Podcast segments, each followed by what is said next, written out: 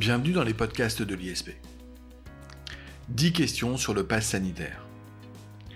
Validée pour l'essentiel par le Conseil constitutionnel, la loi du 5 août 2021 relative à la gestion de la crise sanitaire a étendu le régime du pass sanitaire. Le pass sanitaire, c'est cette attestation nécessaire pour accéder à de nombreux lieux publics. Une attestation qui vaut pour preuve soit d'un schéma vaccinal complet, soit d'un test virologique négatif de moins de 72 heures, soit encore d'un test positif attestant d'un rétablissement du Covid-19 datant d'au moins 11 jours et de moins de 6 mois. Ce dispositif s'inscrit dans une stratégie plus globale de lutte contre la pandémie. Ce dispositif répond à des exigences communautaires également pour se déplacer librement au sein de l'espace européen. La mise en place du pass sanitaire a soulevé, et soulève toujours, de nombreux débats. On assiste chaque samedi à des manifestations contre le pass sanitaire. Pour parler du pass sanitaire, pour répondre aux principales questions que l'on est susceptible de se poser, à la fois en droit, mais aussi d'un point de vue sanitaire, d'un point de vue éthique et d'un point de vue philosophique, j'ai le plaisir aujourd'hui de recevoir Benoît Kennedy. Benoît Kennedy, je vous rappelle, est professeur de droit public et de culture générale au sein de l'ISP. Benoît Kennedy, bonjour. Bonjour Jacob Bérébi. Benoît Kennedy, je vous propose d'évoquer dans un premier temps le dispositif mis en place en France. Ensuite, peut-être sera-t-il utile de le resituer dans un contexte européen. Enfin, dans un deuxième temps, j'espère que nous pourrons aborder les questions autres que juridiques que soulève le pass sanitaire, notamment, on l'a dit, du point de vue de la santé, mais aussi du point de vue de l'économie, de la philosophie ou encore de l'éthique. Donc Benoît Kennedy, si ce programme vous convient, je vous propose de commencer tout de suite par une première question. Pouvez-vous nous rappeler quand le pass sanitaire a été mis en place Quelles en sont les principales modalités et finalités? Tout à fait, Jacob Bérébi. Alors déjà, le pass sanitaire, ce n'est pas une mesure qui a été euh, mise en place à partir du mois de juillet suite à l'annonce du président de la République le 12 juillet. En fait, le pass sanitaire avait été instauré préalablement par la loi du 31 mai 2021 pour deux cas. D'une part, les voyageurs en provenance ou à destination de la France, D'autre part, les grands rassemblements lors d'activités de loisirs, euh, cinéma, théâtre, musée, ou des rassemblements qui ont un caractère justement de loisirs. Ça peut être des foires, ça peut être des salons. Donc à l'époque, le pass sanitaire était limité à ces seules activités. Il a ensuite été étendu le 21 juillet à d'autres activités, qui là sont particulièrement nombreuses, tout ce qui va être restauration, les bars, les restaurants, y compris les terrasses, mais aussi d'autres loisirs, les cinémas, les théâtres, les musées, les salles de sport, les foires et les salons, avec à l'époque pour ces activités culturelles une jauge à 50 personnes. Cette jauge, notamment on pensait au musée au cinéma, donc cette jauge a été euh, levée le 9 août. Il s'applique aussi à des activités de transport public sur longue distance, pas dans les transports en commun type RER, e mais par exemple euh, pour prendre le train ou l'avion. Les établissements de soins, sauf cas d'urgence sanitaire, Enfin, euh, les centres commerciaux les plus importants. Donc il y a des domaines où ça ne s'applique pas. C'est par exemple pour aller en cours, pour aller à l'université. Et euh, en quoi consiste-t-il? Il consiste à présenter, comme vous l'avez très bien expliqué, un document qui vous permettra euh, d'accéder à un certain nombre d'activités. Donc c'est les trois cas que vous avez cités, le schéma vaccinal complet. En principe, dans 7 jours après la deuxième injection, il y a d'autres cas quand c'est une surinjection, par exemple, c'est 28 jours le test virologique négatif de moins de 72 heures ou 48 heures pour certains autres déplacements. Donc le test, ça peut être quel que soit le moyen, test PCR antigénique ou autotest sous, euh, sous contrôle de personnel médical. Enfin, le test positif attestant des rétablissements de malades du Covid-19 datant de moins de jours et au plus de 6 mois. Il y a également le cas des personnes qui auraient une contre-indication médicale par exemple la vaccination, qui pourrait aussi présenter cette contre-indication? Donc on aurait, en dehors des trois cas, une sorte, on pourrait presque dire, de, quatrième cas, puisque cette contre-indication, cette preuve de contre-indication vaut passe sanitaire. Voilà le principe. Pourquoi a-t-il été présenté? Parce que les activités qui sont visées n'ont pas un caractère aussi essentiel que, par exemple, accéder aux biens de première nécessité. Elles sont une activité de, loisirs. Ce sont des endroits où il y a des rassemblements avec un risque de circulation du virus qui est plus important et donc un risque de propagation de la maladie. Ces exigences ont été posées jusqu'au 15 novembre. D'ailleurs, la loi, euh, on y reviendra peut-être après, mais la loi du 5 août 2021 donc prévoit une prolongation de la sortie de l'état d'urgence sanitaire jusqu'au 15 novembre. Par ailleurs, le pass sanitaire à compter du 30 août est exigible pour les personnes travaillant dans les secteurs concernés. Il y a aussi une vaccination obligatoire pour les personnes travaillant dans les secteurs en lien avec les personnes fragiles, les secteurs euh, sociaux, médico-sociaux, mais aussi les, pompiers, avec une obligation donc de se vacciner, mais je crois que c'est l'objet d'un autre podcast, donc je n'insisterai pas. Et à compter du 30 septembre, le pass devient obligatoire pour les enfants de 12 à 17 ans. Alors, à défaut, notamment pour les personnes qui ne présenteraient pas ces obligations, il y a une possibilité de suspension, euh, une position de suspension, mais sans salaire, pas de licenciement. Hein, ça, été censuré lors des débats parlementaires. Et enfin, des sanctions en cas de non-respect. Alors, on retrouve l'amende de 135 euros qu'on avait déjà vue. Et euh, ces sanctions euh, valent en cas de non-présentation, en cas d'utilisation frauduleuse, également pour les professionnels, avec au départ une mise en demeure et une possibilité de fermeture temporaire, et en cas de récidive, la possibilité de peines qui vont jusqu'à un an de prison et 9000 euros d'amende. Voilà ce que je peux vous en dire sur ce dispositif.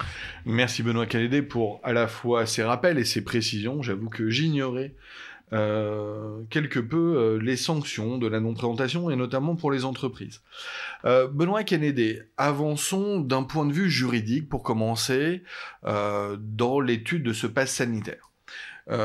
Je le disais tantôt, le Conseil constitutionnel a été saisi, précisément il a été saisi en urgence sur la loi du 5 août 2021 avec l'idée que donc il devait se prononcer dans un délai de 8 jours.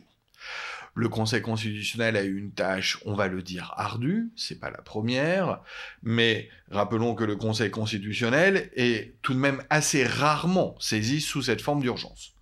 Euh, le Conseil constitutionnel devait se prononcer, on va dire, d'un point de vue général sur l'équilibre à trouver entre euh, le respect des libertés et droits fondamentaux euh, des individus et la question de l'ordre public au travers de la préservation de la santé publique.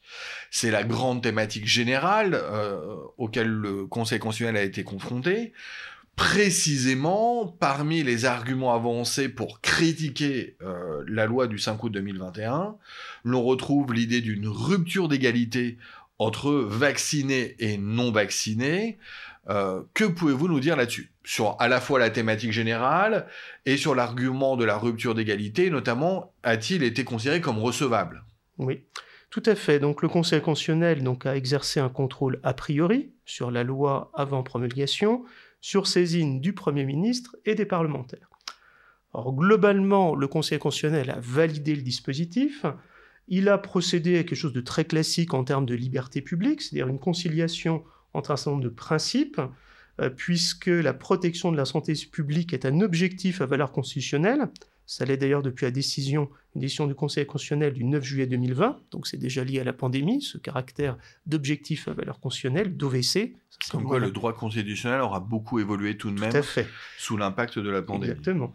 Et donc cette conciliation, elle est dans l'histoire même des objectifs à valeur constitutionnelle, puisque, je le rappelle pour les étudiants en droit qui nous écouteraient, elle était mise en place par une décision du Conseil constitutionnel du 27 juillet 82. À l'époque, c'était la liberté de communication et la sauvegarde de l'ordre public. Donc, un équilibre entre cet objectif, la protection de la santé publique, à savoir empêcher la diffusion de la maladie, et des restrictions à des libertés fondamentales, parce qu'effectivement, il y a des restrictions, notamment la liberté d'aller et venir, mais aussi le droit à l'emploi, la liberté d'entreprendre. Ce qu'a considéré le Conseil constitutionnel, c'est que globalement, ce sont des mesures qui sont nécessaires au regard de ce que l'on sait de la pandémie et des moyens d'y faire face, et ce sont des mesures surtout qui sont proportionnées. Proportionnées car elles vont être limitées à des activités spécifiques. On notera que certain nombre de libertés fondamentales, l'accès aux lieux de culte, les manifestations soit à voie publique, l'urgence en cas de santé, urgence sanitaire, vous n'avez pas besoin de présenter un pass sanitaire en cas d'urgence pour aller dans un établissement de santé. Donc il y a un certain nombre d'activités pour lesquelles le pass sanitaire n'est pas requis. Donc c'est Comme c'est le cas pour suivre les cours à l'université. Hein. Exactement, tout à fait. Donc proportionné au regard des activités visées, aussi proportionné dans le temps. Sa vocation à se terminer au 15 novembre. D'autre part, il y a un certain nombre de garanties qui sont apportées. Euh, je ne reviens pas sur les, possibilités d'apporter une preuve, euh, les trois possibilités, le schéma vaccinal, le, test et euh, le rétablissement quand on était malade, et notamment la possibilité du test de moins de 72 heures laisse la possibilité, par exemple à quelqu'un qui ne serait pas vacciné, qui ne souhaiterait pas se faire vacciner, de faire un test pour accéder à certaines activités. Alors, il faut voir donc que des garanties ont été apportées et euh, de ce point de vue-là, on a quand même vu apparaître euh, bah, des, certificats, des faux certificats, d'ailleurs une condamnation récente, un faux certificat, d'ailleurs ça se monnaie dans les, dans les environ 300 euros. Alors, le Conseil constitutionnel s'est prononcé, il ne se substitue pas au législateur, il ne se substitue pas non plus aux avis qui sont médicaux, il a quand même censuré euh, quelques dispositifs. Alors, on va déjà reprendre, peut-être rappeler la loi, ce qui n'a pas été censuré, la prolongation du régime de sortie de l'état d'urgence, jusqu'au 15 novembre, c'est le premier objet de la loi, l'extension du pass sanitaire, la vaccination obligatoire pour les soignants, et euh, par contre, le quatrième point qui été censuré, c'est l'isolement des cas positifs pendant 10 jours. Si le Conseil constitutionnel a censuré cette mesure d'isolement, c'est parce qu'elle était, euh, était euh, privative de liberté, toute mesure de privative de liberté doit obéir à un schéma juridique, une décision de l'administration ou du juge au regard de l'objet poursuivi. Donc là, disproportion entre l'objectif à atteindre et la mesure proposée. Schéma classique de censure constitutionnelle. Classique, tout à fait. Deuxième point qui a été censuré, c'est la rupture d'un salarié en CDD ou en contrat d'intérim s'il n'a pas de passe sanitaire, c'est-à-dire que ça devient une cause réelle et sérieuse de licenciement. Là aussi, il y avait une différence de traitement entre salariés sur la nature du contrat de travail et sans lien avec l'objectif poursuivi. Donc, les CDD. Oui, d'ailleurs une mesure un peu étrange. Tout à fait. Elle donnait l'aspect d'augmenter la précarité euh, De, la situation du salarié. Voilà. Donc ces deux mesures ont été censurées, mais pour le reste, pour l'essentiel, elles ont donc été validées. Alors je rappelle que la loi a également quelques autres dispositions. Le jour de carence pour les agents publics qui ne s'applique pas pour les maladies liées au Covid va être prolongé jusqu'à fin 2021 la possibilité d'une absence, d'avoir une autorisation d'absence pour se rendre à un rendez-vous vaccinal. Mais globalement, le Conseil constitutionnel a validé ce dispositif en considérant que l'équilibre était atteint entre les objectifs à atteindre et les libertés en cause, certes qui sont restreintes, mais restreintes de manière proportionnée, de manière nécessaire au regard de l'objectif à atteindre. Oui, car on ne cessera jamais de répéter que les libertés et droits fondamentaux ne sont pas absolus et s'inscrivent dans un schéma de limitation qui est celui de l'ordre public. Tout à fait. Peut-être un point, parce que je pensais que je n'ai pas répondu à ça, il n'y a pas de rupture d'égalité, puisqu'en fait, tout vacciné et non vacciné, suivant son statut par rapport à la vaccination, est traité de manière équitable. Par exemple, typiquement, en cas de contrôle du pass sanitaire, soit par euh, un établissement, qui ne peut pas demander la carte d'identité, soit par les forces de l'ordre et de gendarmerie qui peuvent demander une preuve d'identité, elle est identique, indépendamment du, statut. D'ailleurs, ce qu'on a pu l'observer, si vous allez en terrasse d'un café, tout le monde est contrôlé ou personne. Il n'y a pas de contrôle au faciès et c'est bien une différence objective de situation. Oui, c'est une application du principe général du droit bien connu à situation égale, traitement égal, à, à situation différente, traitement différent. Exactement. Il ne peut pas y avoir de rupture d'égalité entre des situations distinctes. Exactement. Elles sont par essence différentes. Euh, puisque vous parliez de garantie, Benoît Kennedy, euh, une question me vient. Euh, le pass sanitaire peut-il être regardé comme présentant toutes les garanties nécessaires à la préservation des données personnelles? On sait que c'est un argument des anti-passes sanitaires, notamment sur le secret médical. Oui. Alors effectivement, il y a des données personnelles, il y a des données d'état civil sur l'attestation vaccinale, il y a la justification du le justificatif de statut vaccinal ou le résultat d'un test. C'est un point qui a été euh, évoqué euh, notamment par un certain nombre d'associations, je pense à la quadrature du net, qui a saisi en référé le Conseil d'État, en disons-le tout de suite, hein, depuis. Pardonnez-moi, juste on précise, la quadrature du net, pardon, c'est une association qui a pour objet de veiller au respect des droits et libertés fondamentaux sur le net et qui n'hésite pas à dénoncer notamment lorsqu'il y a des atteintes en matière effectivement de non-respect sur Internet ou autre aujourd'hui hein, sur tous les, euh, tous les mécanismes on va dire d'ordre numérique, mmh. des atteintes qui seraient selon eux aussi injustifiées. Tout à fait. Donc le Conseil d'État s'est prononcé, d'ailleurs c'était en juillet, début juillet.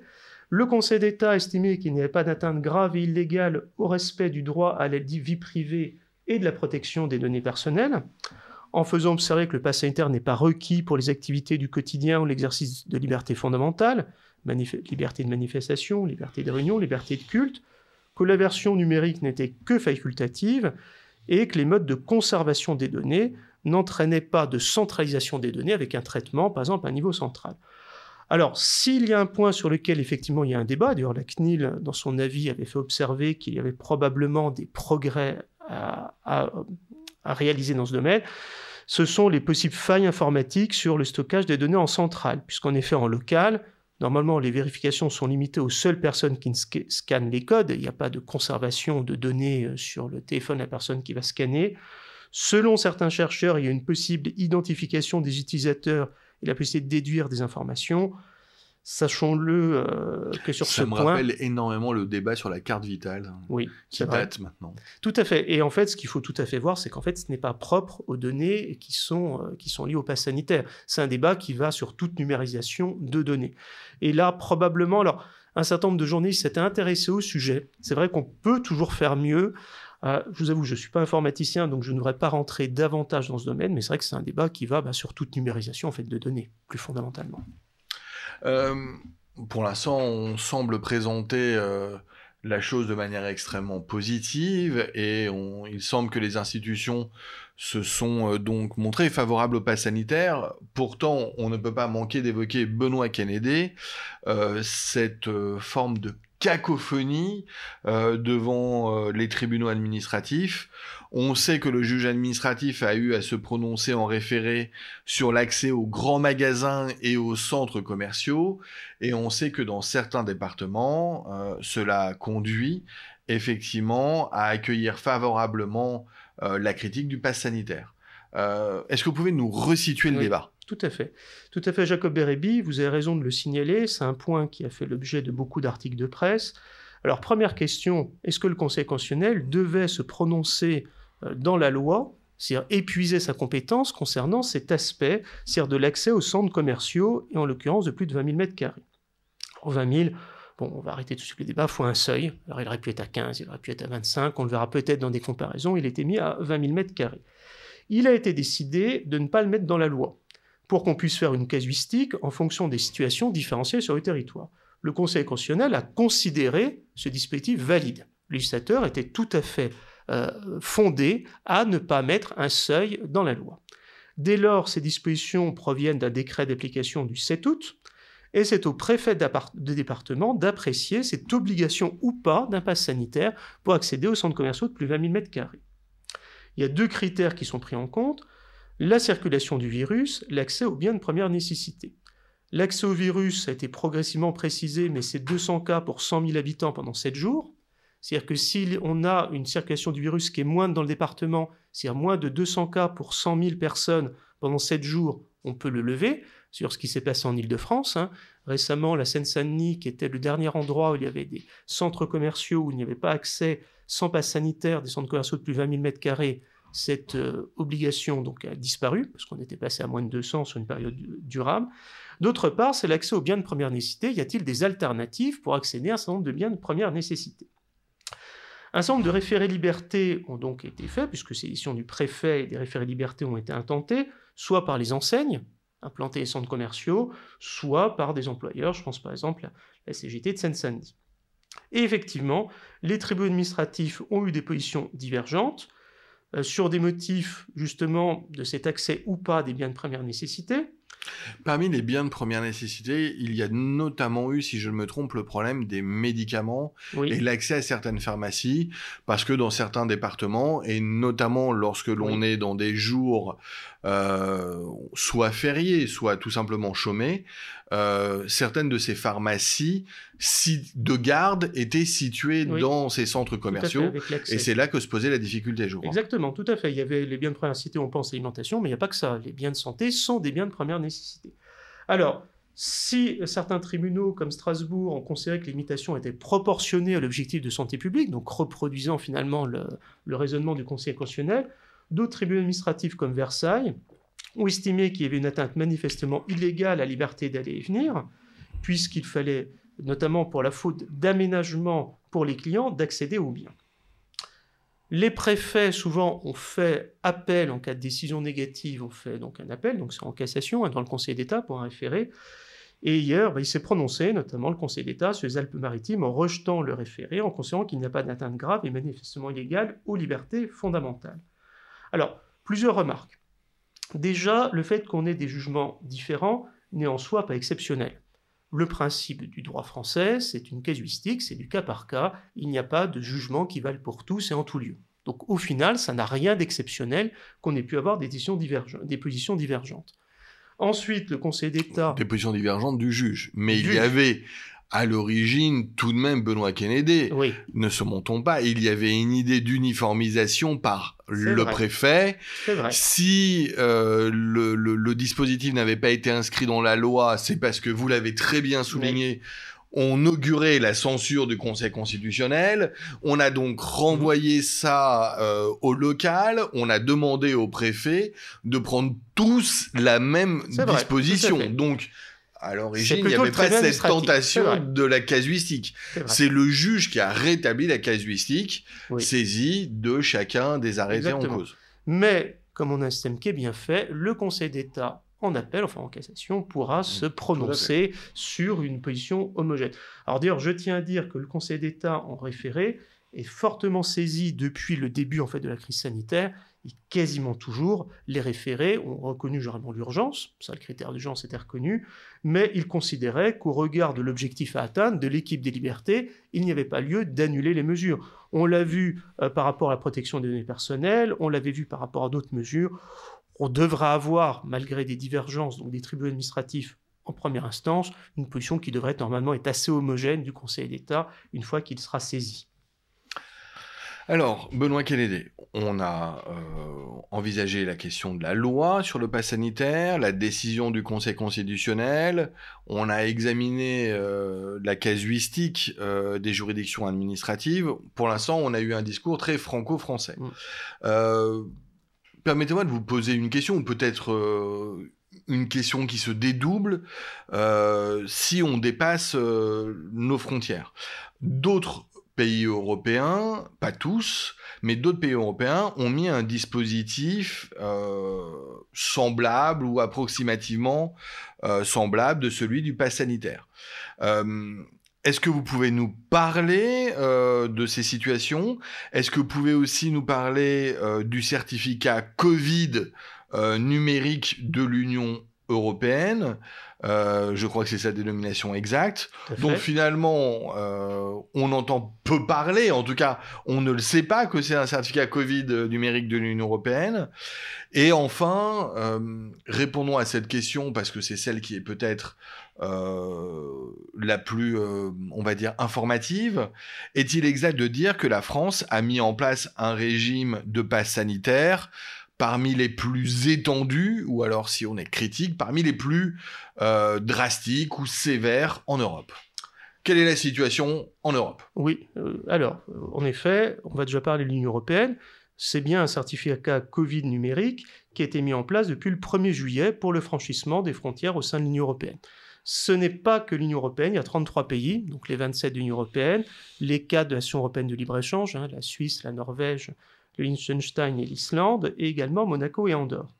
Chaque État est responsable de ses propres règles d'entrée, classiques en termes de répartition des compétences entre le niveau communautaire et le niveau des États, notamment si les États veulent mettre en place des procédures de quarantaine, ils ont cette possibilité. Ça se présente comme ce qu'on a vu, c'est-à-dire les trois mêmes documents euh, les trois possibilités, la preuve qui peut prendre différentes formes, c'est-à-dire euh, le schéma vaccinal euh, complet, euh, la possibilité donc d'un test, euh, d'un test récent ou d'un rétablissement après avoir été malade du Covid. Donc ce sont les mêmes dispositions qui sont prévues au niveau européen, mais cette fois-ci pour le franchissement des frontières au sein de l'Union européenne. Alors, ce qui est intéressant dans ce cadre, c'est qu'on essaie bah, d'appliquer le principe de libre circulation au sein de l'Union européenne, que c'était anticipé assez tôt. Donc, malgré la difficulté euh, parfois d'une procédure rapide au sein de l'Union européenne, il faut voir que là, on a eu des lignes directrices qui ont fixé l'objectif dès le 27 janvier, et ces mesures ont été mises en place le 1er juillet. Donc on a un dispositif qui est opérationnel. Alors si là maintenant on va plus loin, on compare les dispositifs nationaux. Qu'ont fait nos voisins étrangers, comme vous le soulignez, nos voisins européens, Jacob Beribi euh, Je ferais peut-être aussi dire une référence à, Israël, alors c'est pas dans l'Europe, enfin sauf dans le football, parce qu'elle a eu une mesure assez tôt, puisqu'en effet, elle a introduit le pass sanitaire dès le mois de février. Et d'autres pays ont commencé bien avant nous. Le Danemark, c'était en avril. Donc on voit que par rapport à la France qui le met en place en juin, on n'est pas les premiers. En fait, j'ai envie de dire qu'il y a trois régimes et après des sous-catégories. Le pass sanitaire strict, ou assez strict, un pass sanitaire souple et l'absence de pass sanitaire. Le pass sanitaire strict, c'est ce qu'a fait la France, mais au même titre que le Danemark, que l'Autriche, Chypre ou la Hongrie. C'est-à-dire, en gros, c'est l'accès au restaurant, au cinéma, au théâtre, aux salles de sport, alors certes, avec une divergence parfois sur les terrasses.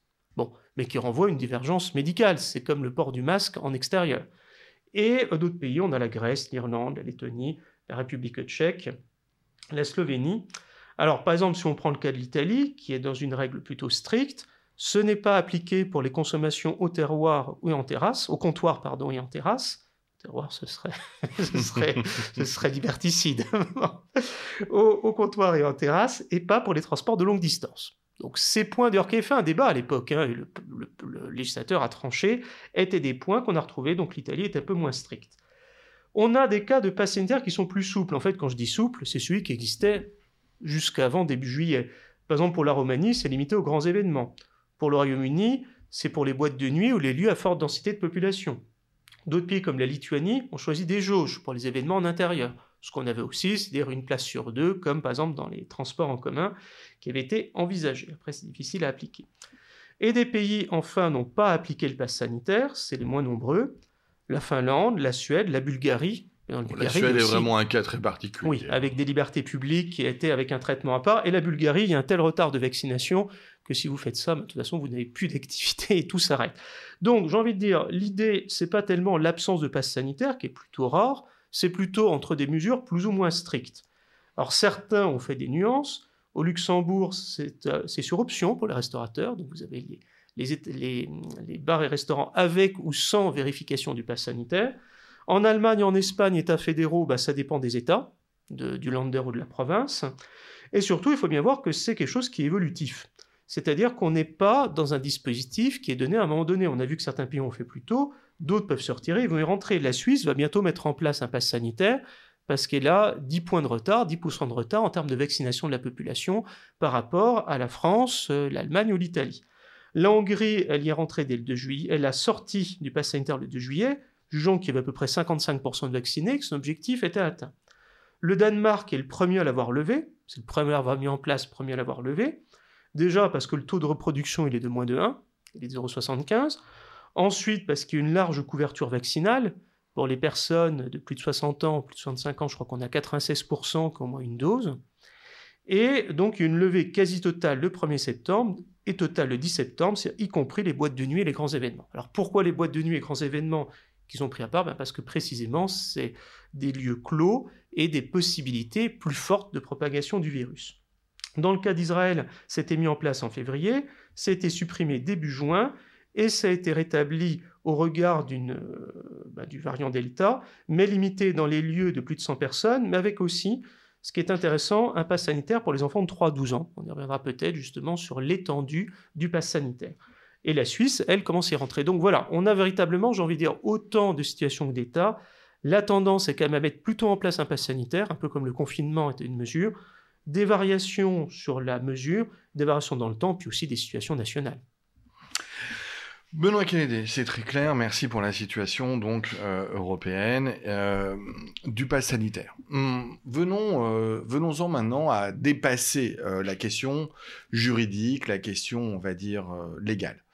on le sait, la finalité principale du pass sanitaire, quoi qu'en disent les antipasses, reste euh, de faire reculer la pandémie. C'est un instrument parmi d'autres mis en place pour éviter les contaminations.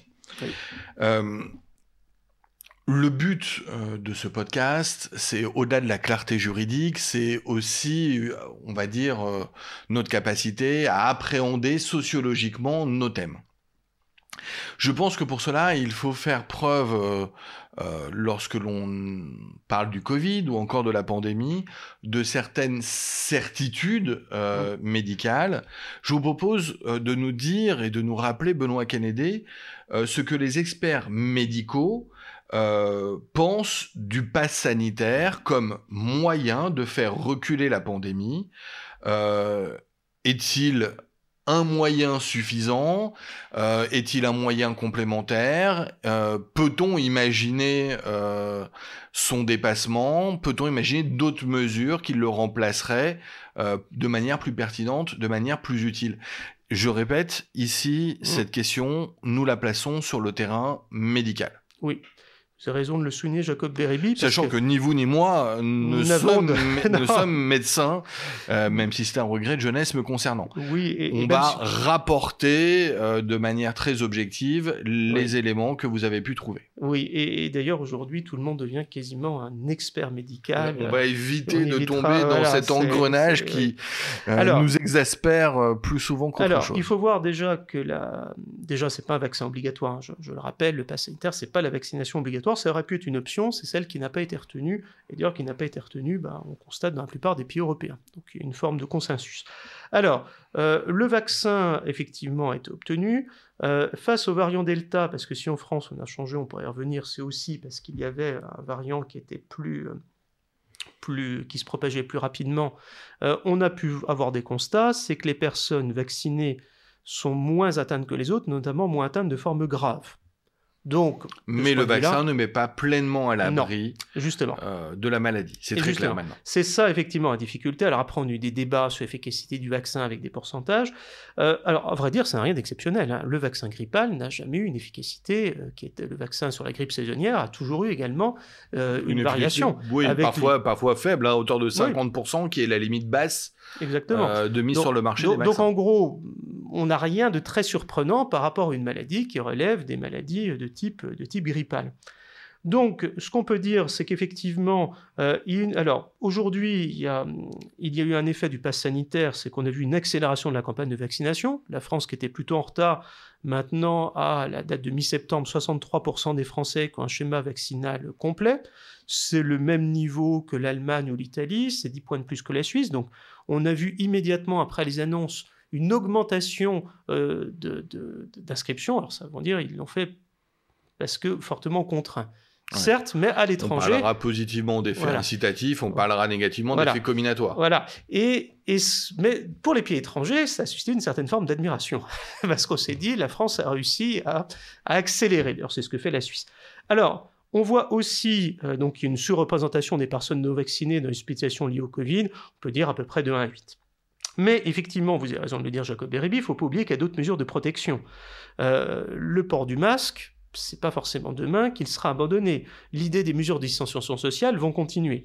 Et on peut d'ailleurs observer que sur ce point-là, il n'y a d'ailleurs pas des traitements homogènes. Par exemple, certaines salles de cinéma considèrent qu'il n'y a pas d'obligation de masque, dans des salles. Moi, je suis un peu surpris parce que je trouve toujours que quand on est dans une salle, euh, qu'on est un espace euh, fermé pendant deux heures, euh, il y a quand même un risque de propagation qui est très fort, même s'il y a des... Depuis le début de la pandémie, Benoît Kennedy, il y a mille raisons d'être surpris par certaines décisions et certains arbitrages, c'est vrai. Mais bon, à noter que là, on n'est pas rentré jusque dans le détail sur ce que pouvaient faire les cinémas. Alors, il y a des débats scientifiques. L'efficacité du vaccin après quelques mois ne semble pas certaine, d'où la question de la troisième dose. Certains pays ont déjà franchi ce cap, notamment pour les personnes les plus âgées. Le débat également euh, sur l'efficacité pour les personnes qui ont été euh, contaminées.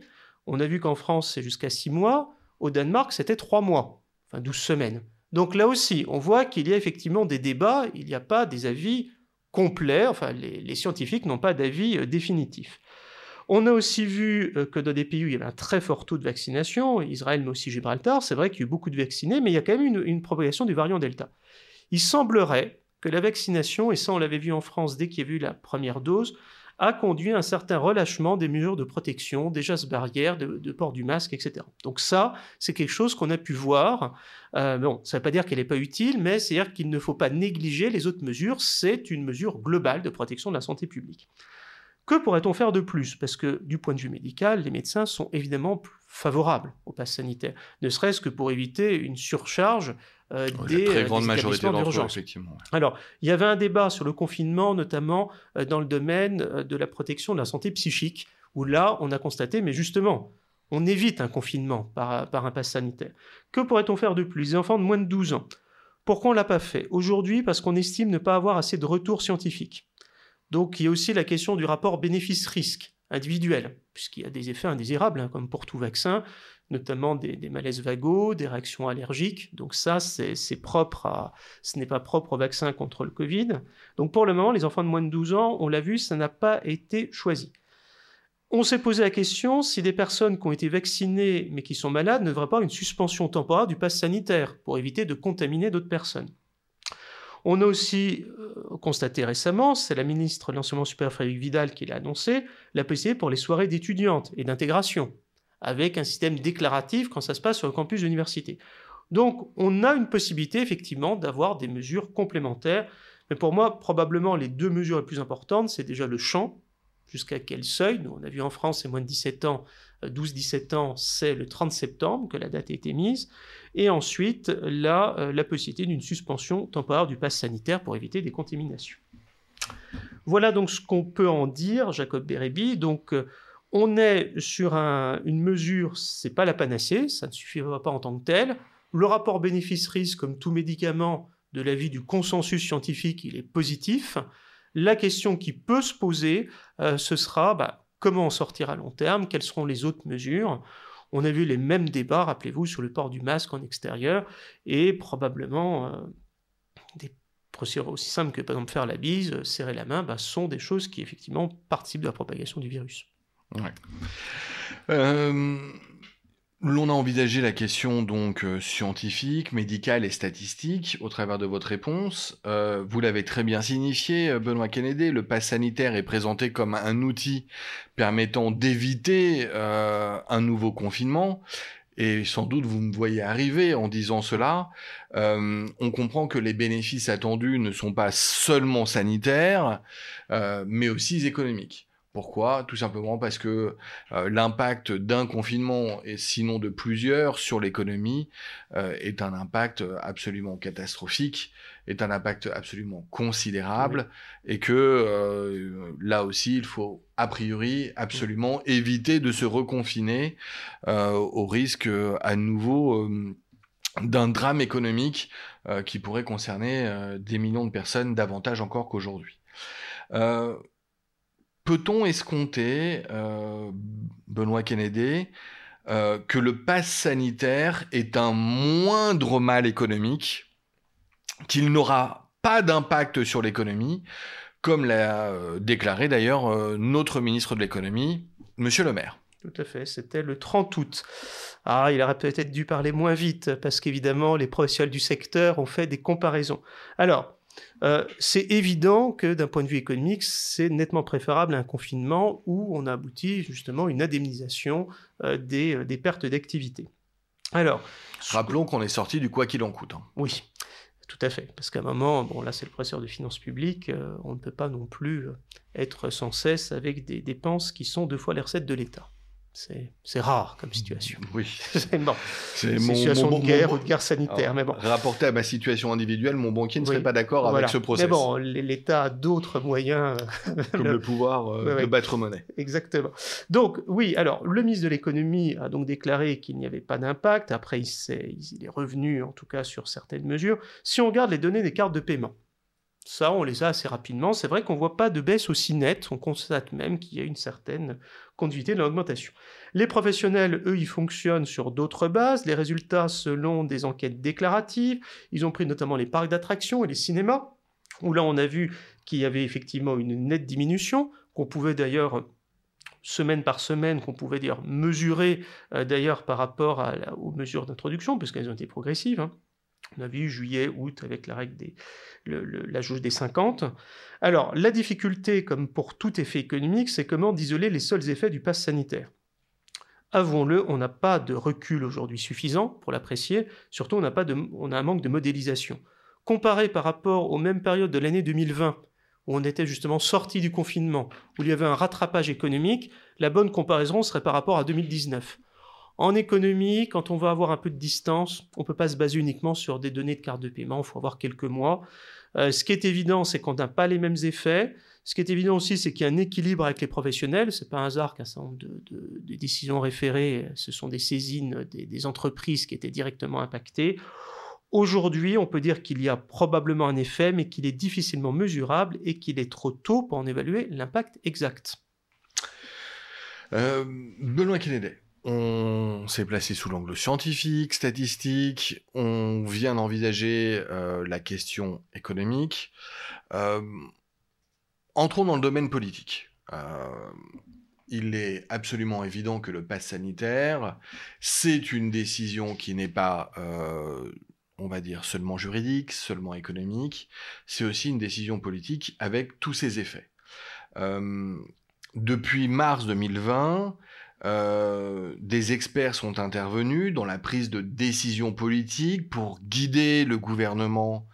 Euh, on pense au Conseil scientifique, par exemple, et à d'autres malgré, on va dire, euh, cet entourage d'experts, malgré euh, des décisions qui sont souvent euh, longuement justifiées, expliquées, alors certes, pas toujours de bonne manière, mais comment interpréter aujourd'hui après deux ans de Covid-19, alors que la volonté générale de tous est de sortir de la pandémie de la crise, je ne crois pas que certaines personnes veulent y rester, je ne peux pas y croire, comment interpréter la défiance d'une partie de l'opinion vis-à-vis des mesures prises, vis-à-vis du vaccin, vis-à-vis du pass sanitaire euh, Est-ce une simple conséquence finalement ou une suite naturelle euh, de la crise de légitimité institutionnelle euh, que l'on connaît? Je disais tantôt hein, que euh, évidemment il y avait chaque samedi des manifestations anti-pass sanitaire. je crois qu'elles ont bon dos de s'appuyer sur la contestation démagogue, sur la contestation populiste, mais aussi sur l'habitude prise avec les gilets jaunes. Comment, voilà, Benoît Kennedy, que pensez-vous? Est-ce que c'est la suite de cette crise institutionnelle que l'on connaît? Alors oui, vous avez raison, Jacob Bérébi, euh, de, souligner que la défiance des institutions, elle date pas d'aujourd'hui. On l'avait vu avec les Gilets jaunes. Et ce qui est intéressant, c'est que c'est l'institution de manière générale. C'est pas seulement le gouvernement, c'est aussi certains médias perçus comme des médias institutionnels, et c'est aussi vis-à-vis aussi d'une parole vis à -vis des experts. On a une crise de l'expertise. Il est normal dans une société qui a une expertise, il est normal également que le politique prenne des décisions en garde de l'expertise, mais les assume, c'est-à-dire au regard des éléments d'incertitude.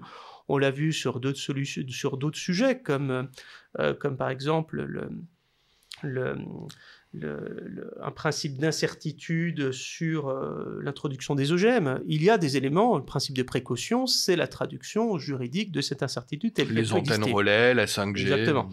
Alors, ce qu'il faut voir dans ce, dans ce cas, c'est qu'elle s'est superposée à une difficulté, il faut le reconnaître, des scientifiques, qui, il y avait un décalage entre les connaissances scientifiques et un besoin de réaction immédiate, et qui plus est, une réaction immédiate, l'immédiateté médiatique. Et ça s'est vu, on avait des sujets sur lesquels on n'avait pas de solution.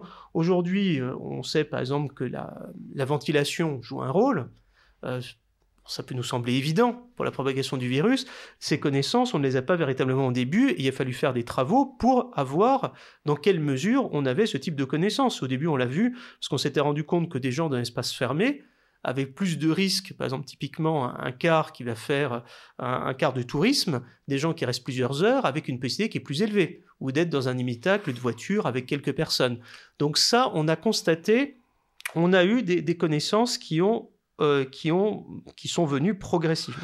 C'est tout à fait logique, Benoît Calédé. On ne peut pas demander au temps scientifique de se calquer sur le, temps, sur le temps politique. Exactement. Donc tout ça est logique.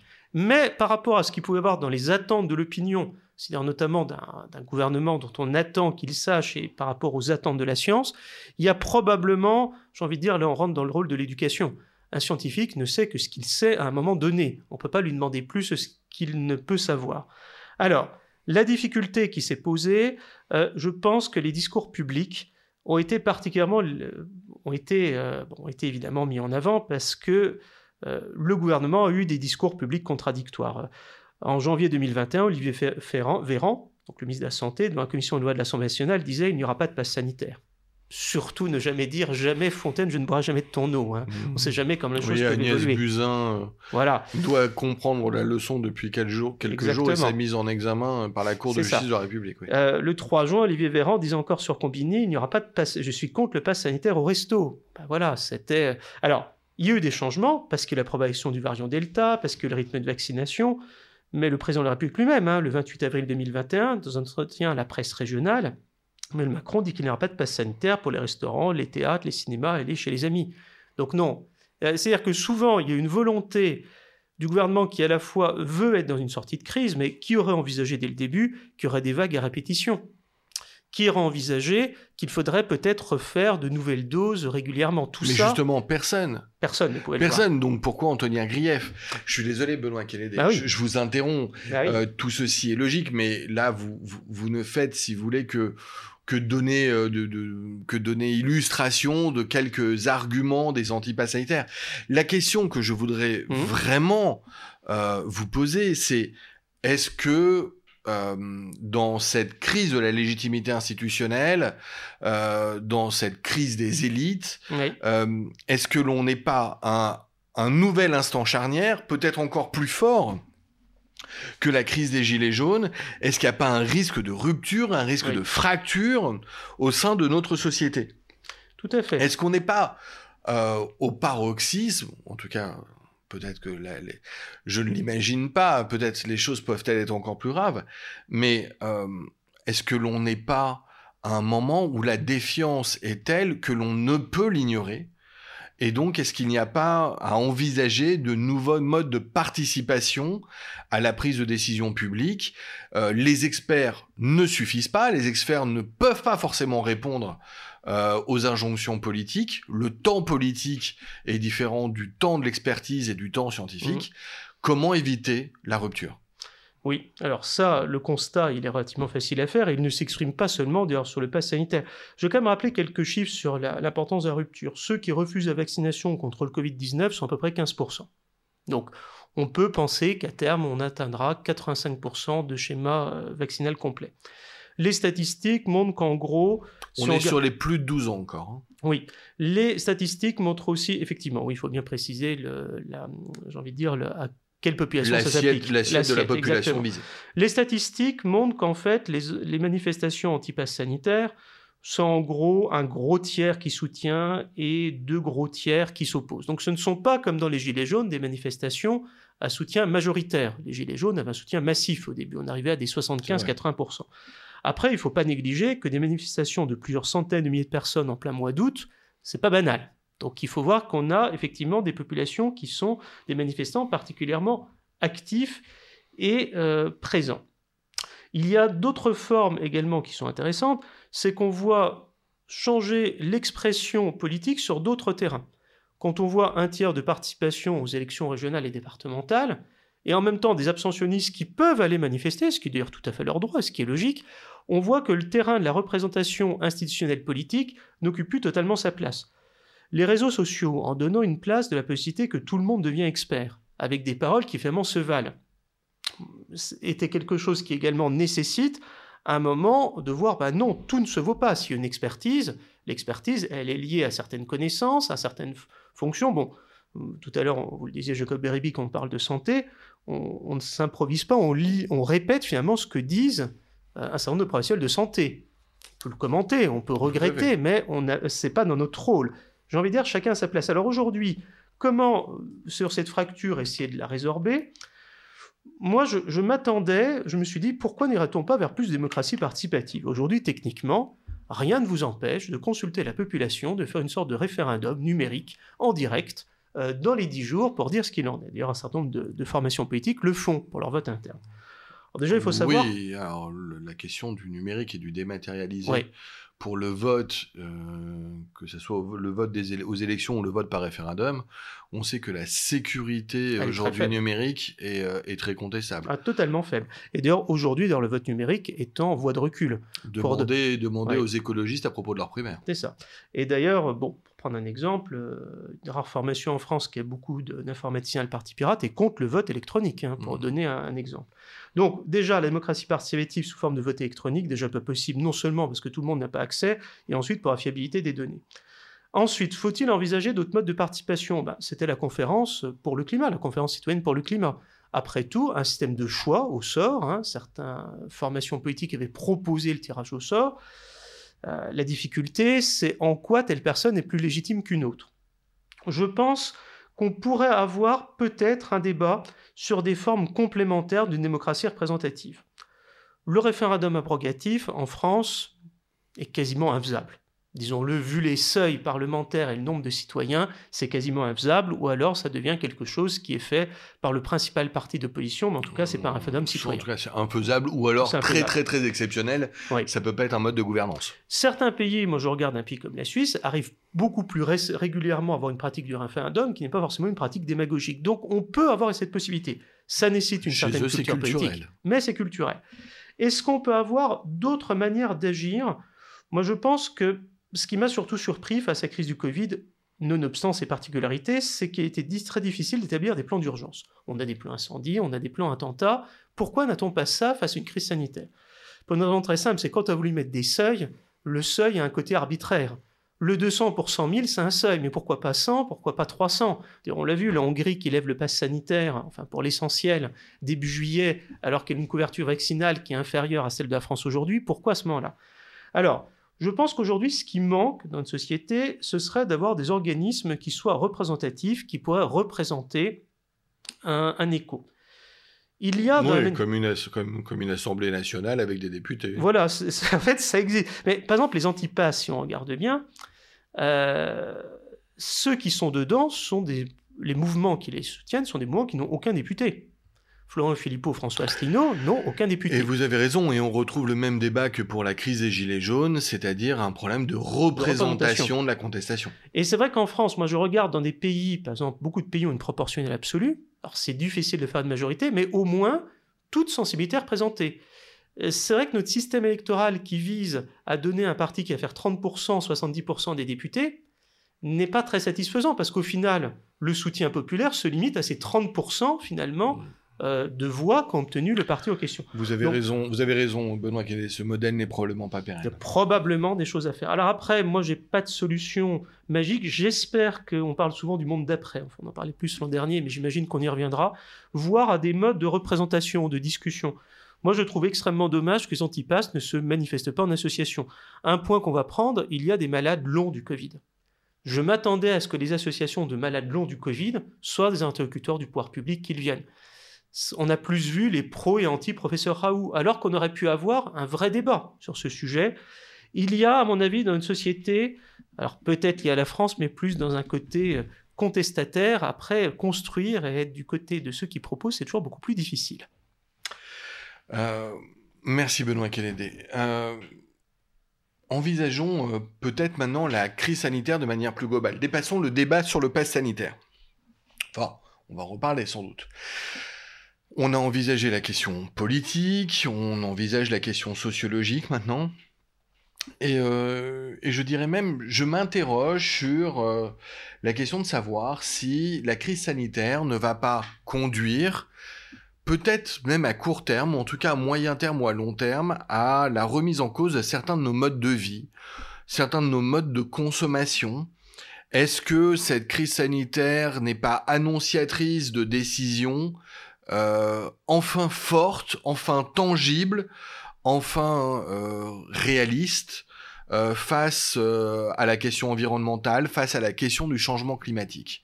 Est-ce que l'on peut envisager de manière positive la crise sanitaire? Évidemment, sa sortie, hein, euh, on n'oublie pas malheureusement toutes les personnes euh, qui, ont été qui ont été infectées et affectées par la crise.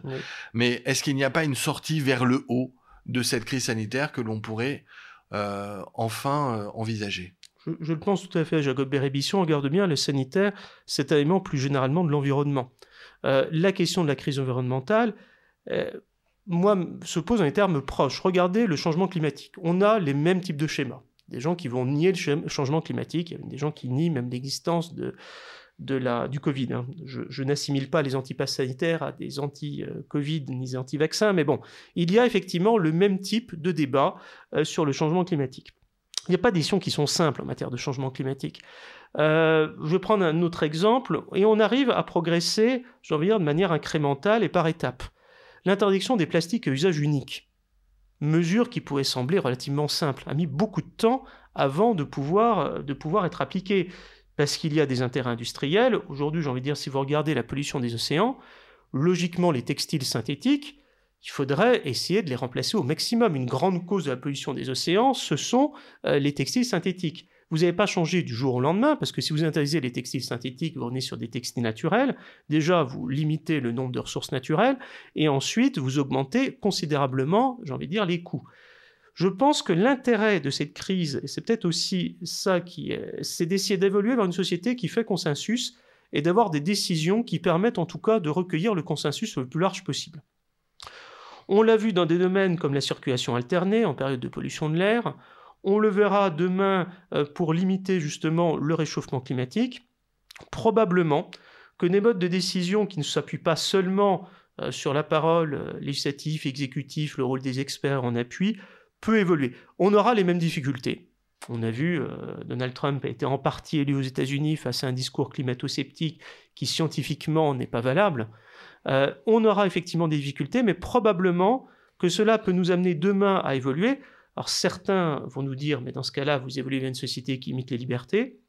Ça renvoie au débat qu'on avait entre des objectifs qui soient de santé publique, qui soient pour le changement climatique, c'est quand même la préservation de l'espèce humaine hein, qui est en jeu derrière, et des équilibres à face aux libertés individuelles. On a des équilibres à trouver, et je pense, j'ose espérer qu'on pourra justement sortir vers le haut, comme vous le disiez, pour essayer d'envisager des mesures qui ne seront pas simples, mais qui permettront d'être anticipées, qui permettront d'avoir la base la plus large possible, et qui permettront d'une manière ou d'une autre d'associer les citoyens. Benoît Kennedy, merci euh, pour euh, ce podcast, pour vos enseignements et vos observations sur euh, le pass sanitaire et la crise sanitaire. tout au long de notre conversation, je, me disais que on, pourrait, on pourrait aussi peut-être s'attacher à la dimension philosophique du débat et se poser la question aujourd'hui de la place de la volonté individuelle ou même de la volonté multiple mais d'une minorité au sein du contrat social. Mm. Le sujet vous intéresserait, Benoît Kennedy oh, mais Écoutez, volontiers. On prend rendez-vous? Volontiers pour évoquer ce thème. Eh bien, c'est convenu. Chers auditeurs, merci, merci à tous de votre écoute et donc à très bientôt. Merci Jacob Berabi.